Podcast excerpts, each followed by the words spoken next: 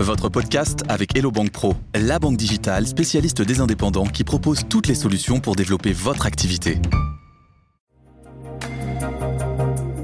Le podcast des indépendants sur BFM Business, présenté par Ludovic Bado. Tout l'enjeu, c'est de faire prendre conscience aux gens de la valeur qu'ils ont. Développer un rapport sain à l'argent, c'est une des compétences les plus puissantes et rentables que l'on peut faire. L'argent est au cœur de nos vies. Pour une majorité d'entre nous, c'est le premier indicateur de réussite et c'est encore plus vrai quand on entreprend. Pourtant, jamais on ne prend le temps de s'interroger sur notre rapport, sur notre relation avec l'argent. Sans en avoir conscience, ça finit par nous coûter cher. Pour comprendre pourquoi et pour savoir comment faire de sa relation avec l'argent une force, trois invités passionnés et passionnants quand on parle rapport à l'argent. Première invitée, Sandrine Glaise-Ritchie. Sandrine a créé une méthode qui commence à se faire un nom, la méthode Money Profil. Sa promesse, transformer sa relation avec l'argent pour optimiser son business. Le premier frein de tout entrepreneur, c'est lui. À partir du moment où tu le comprends, où tu vas regarder le rapport que tu as à l'argent, c'est-à-dire les projections que tu vas faire, tu vas regarder les freins que tu as, les comportements, analyser ta personne, comprendre d'où ça vient aussi. À partir de là, intuitivement et implicitement, tu vas avoir des conséquences concrètes, factuelles en termes de business, sur tes prix, sur tes clients, sur ta capacité de persuasion. Et la première des étapes, c'est soi. Deuxième invité, Thomas Gibaud, coach et conférencier basé à Genève. Il accompagne les entreprises dans leur transformation et travaille aux côtés des entrepreneurs qui souhaitent améliorer leur organisation, leur qualité de vie, leur quotidien. Je suis convaincu que c'est vraiment un travail qui peut permettre de faire passer des paliers significatifs dans son activité. C'est principalement le cas sur les freelances que j'accompagne beaucoup. J'ai réalisé à quel point l'argent est un des éléments de développement personnel les plus puissants sur lesquels on peut travailler. Troisième et dernier invité, Geoffrey Dulac, pour qui la question du rapport à l'argent est essentielle pour réussir à vendre. Il enseigne les techniques de vente et de persuasion aux indépendants et aux commerciaux. C'est comme dans le loto. On n'a pas mis des cellules psychologiques pour rien. On vous apprend d'une certaine manière à être prêt à recevoir de l'argent. Et je pense qu'aujourd'hui, quand on est entrepreneur, oui, c'est fou. D'ailleurs, on a vu des histoires, des reportages avec des gagnants multimillionnaires qui savent pas gérer finalement euh, le gain. Exactement. Et, je pense que quand on est entrepreneur, il faut aussi avoir cette capacité à accepter qu'on est capable de recevoir aussi de l'argent. On parlait de somme folle dans ton ancienne émission, dans ton, ta dernière émission, pardon, des 100 000 euros euh, par mois, etc. Est-ce que psychologiquement, déjà, vous êtes prêt à recevoir cette somme avant de la vouloir? Le rapport, la relation à l'argent, un concept qui peut paraître abstrait. Sandrine on parle de la relation que j'ai à l'argent, c'est-à-dire quelles sont les projections que je vais faire sur l'argent. Et en fonction de ces projections, on va parler des croyances, on va parler des comportements, on va parler des peurs. Au travers de la mise en évidence de ces projections que je peux faire, qu'on va avoir les conséquences au niveau des prix, on parlera d'estime de soi et bien sûr au niveau de la persuasion, parce que si on est au clair avec sa relation à l'argent, c'est-à-dire j'ai suffisamment confiance en moi pour en parler, pour me positionner, bien évidemment, on va être totalement ce qu'on appelle aligné pour aller convaincre soit de futurs clients, des fournisseurs, des banquiers. Quand on parle argent et entreprise, on pense surtout choix financier.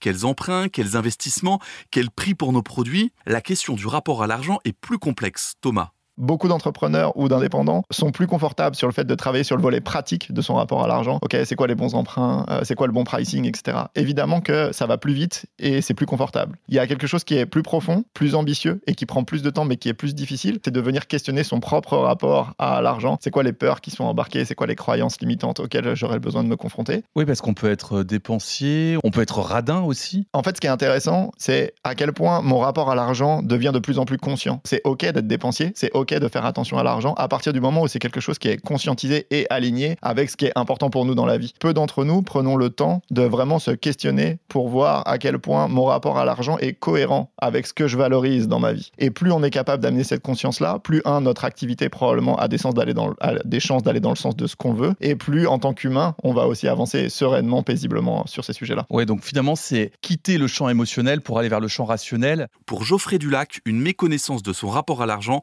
amène à une méconnaissance de sa valeur si on a la compétence, on peut fixer les prix qu'on a envie. Et moi, c'est quelque chose que je vois beaucoup dans les phases de lancement, c'est que souvent, en fait, ils n'ont pas conscience de ce qu'ils peuvent apporter et donc ils se diminuent parce que déjà, de par leur passé ou de par les expériences qu'ils avaient pu avoir aussi, ils se diminuaient aussi. Tout l'enjeu, c'est de faire prendre conscience aux gens de la valeur qu'ils ont ne pas se sentir légitime pour facturer à sa juste valeur. C'est le premier type de rapport à l'argent que Sandrine rencontre. 80 à 90% des indépendants qu'elle accompagne ont un rapport à l'argent qui les amène à se brader Ce sont des, des personnes qui, lorsqu'elles sont nées, elles ont une dette dans la vie, tu vois. Elles doivent rendre ce qu'on leur a donné. Allez, c'est le plus pervers en termes d'entrepreneuriat. Parce qu'ils ne méritent pas. C'est chez lui qu'on voit apparaître le syndrome de l'imposteur. Comment va-t-il pouvoir persuader, puisque c'est un imposteur? Comment va-t-il pouvoir poser ses prix? Ça veut dire quoi? Ça veut dire qu'il culpabilise de gagner de l'argent? Pour lui, ne le mérite pas. Pour donner un chiffre, sur les monnaies profils, on le voit dans 80 à 90% des profils. Et c'est souvent une découverte chez les personnes. Mais je ne savais pas que ça se positionnait là. Ça y est, je comprends. Thomas, c'est intéressant ce que dit Sandrine, c'est ça y est, je comprends. Donc c'est une forme d'électrochoc quand les gens se rendent compte qu'il y a une réflexion à avoir et qu'ils découvrent que finalement ils ont un fonctionnement euh, par rapport à l'argent qui pose question. La plupart d'entre nous avançons avec le fait qu'il y a un rapport très hérité à l'argent, de par euh, l'histoire que l'on a eue, de par l'éducation que l'on a reçue. Cette éducation devient la norme. Ça nous amène à, une forme de, avoir une forme de conditionnement dans notre rapport à l'argent que peu d'entre nous prennent le temps ou ont le courage de questionner. Moi je pense qu'il y, y, a vraiment des sauts dans une activité à partir du moment où je décide que c'est un élément qui fait partie prenante de mon activité d'entrepreneur. Mais c'est une claque, ça peut être une claque de se rendre compte finalement qu'on a un rapport à l'argent qui est problématique. Ouais, absolument. C'est pour ça que, je le disais en intro, je pense que c'est plus confortable de se dire, vu que ça pique, ben, on va plutôt se dire, ouais, non, mais en fait, je pense que je vais revoir mon pricing, je vais revoir mon offre, je vais plus cibler mes personas. Évidemment, c'est plus confortable. Évidemment. La claque, pour les personnes qui acceptent de l'apprendre et qui ont le courage et l'humilité de la travailler, pour moi, il y a des choses incroyables qui peuvent euh, arriver derrière cela, en fait. Trois profils très répandus, la cigale, la fourmi et la montagne russe. Sandrine la cigale qui va chanter, la cigale qui va dépenser. Ce sont des personnes qui vont dans la spontanéité, qui vont aller dépenser alors en formation et qui vont être sur l'impulsion ou acheter euh, un programme de prospection parce que ça y est, la solution est là. Ce sont des profils qui vont se retrouver souvent confrontés à des problèmes soit de trésorerie. Ce qui va leur manquer, c'est la vision euh, globale d'en haut. Très concrètement, ça veut dire quoi? Ça veut dire que je suis en capacité de regarder mon business avec un plan de développement, un plan de trésorerie éventuellement. Très concret. Et ça, c'est du concret. On passe d'une analyse psychologique à un plan d'action très concret, finalement. C'est ça, exactement. Et il faut pas avoir peur du psychologique, c'est qui on est, hein, la confiance en soi, l'estime de soi, on parle de nous. Et la première raison qui fait que les entrepreneurs bloquent, je pose cette question dans le monde des profils, c'est qu'est-ce qui te bloque? Et répondent, c'est moi. Donc à partir de là, tu as tout compris. Alors ça, c'est le premier profil, c'est la cigale. C'est la cigale. La deuxième, le deuxième profil. Devinez, la cigale est la fourmi. La fourmi, voilà. Alors la fourmi, elle, bien évidemment, qu'est-ce qu'elle veut? Elle veut sécuriser. Elle aime amasser, elle aime garder, elle a un besoin de sécurité. Quand bien même elle va gagner de l'argent, qu'est-ce qui va se passer pour elle? Elle va dire non, j'en ai jamais assez, moi. Il faut que je sécurise. Si on regarde du côté business, très concrètement, ça va donner je vais pas investir, je vais pas dépenser. La notion d'investissement et de dépense, ah ben, elle est quasiment inexistante. Un informaticien donc que j'ai accompagné qui avait 50 000 euros de trésor, qui était incapable pour lui d'aller ne serait-ce qu'acheter des choses utiles pour son entreprise ou de déléguer. Il est obsédé par le fait de garder ses 50 000. Euh. Ah oui, bah oui. Alors là, pour le coup, qu'est-ce que tu fais? Tu freines le développement de ton entreprise. Tu vas pas dans la délégation. Bah non, on dit ça coûte cher quand même. On va pas. Hein? Oui, oui. D'accord. Après, tu as. Alors, tu as celui qui a plus de difficultés, c'est la montagne russe. Parce que lui, pour le coup, la montagne russe, il va cumuler un aspect fourmi, un aspect cigale. C'est-à-dire quand il va dépenser, il va avoir une petite voix qui va le faire culpabiliser. Attention, c'est pas bien ce que tu fais là. Alors bien sûr, ce sont des exemples pour imager les différents rapports à l'argent. Dans les faits, le profil de chacun est plus complexe.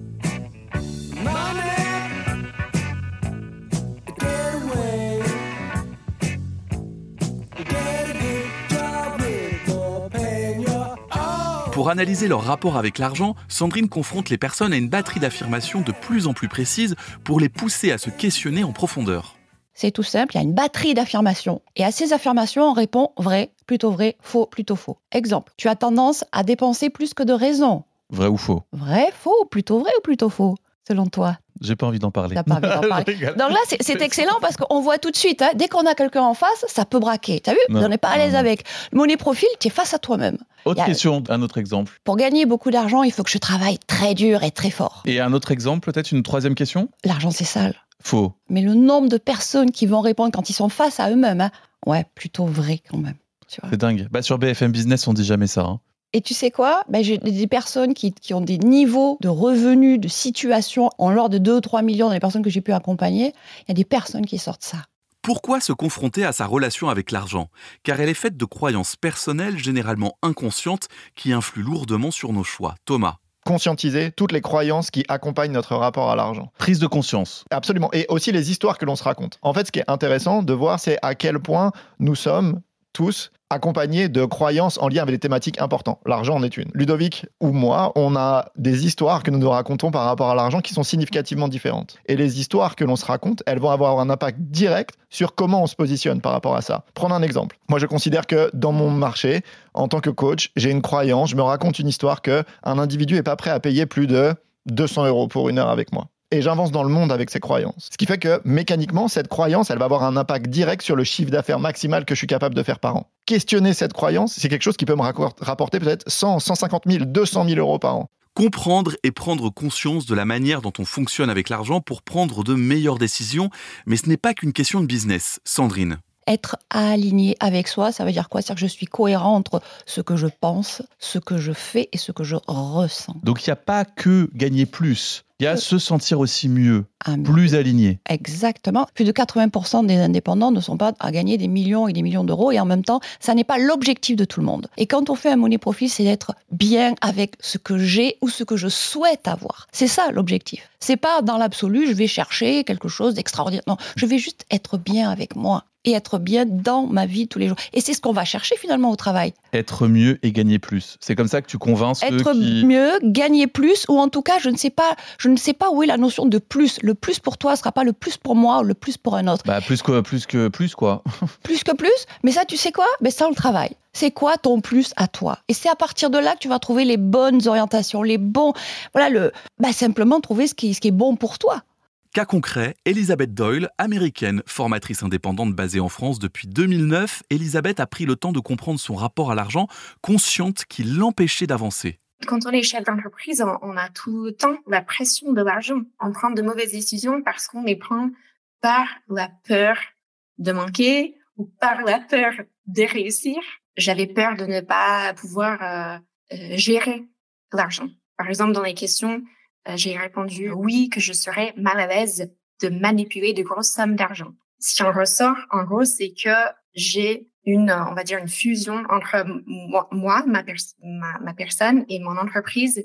Je basais en gros mon estime de moi sur mon activité professionnelle. Je travaillais beaucoup parce que j'avais besoin de cette euh, réussite extérieure pour valider ma euh, valeur personnelle.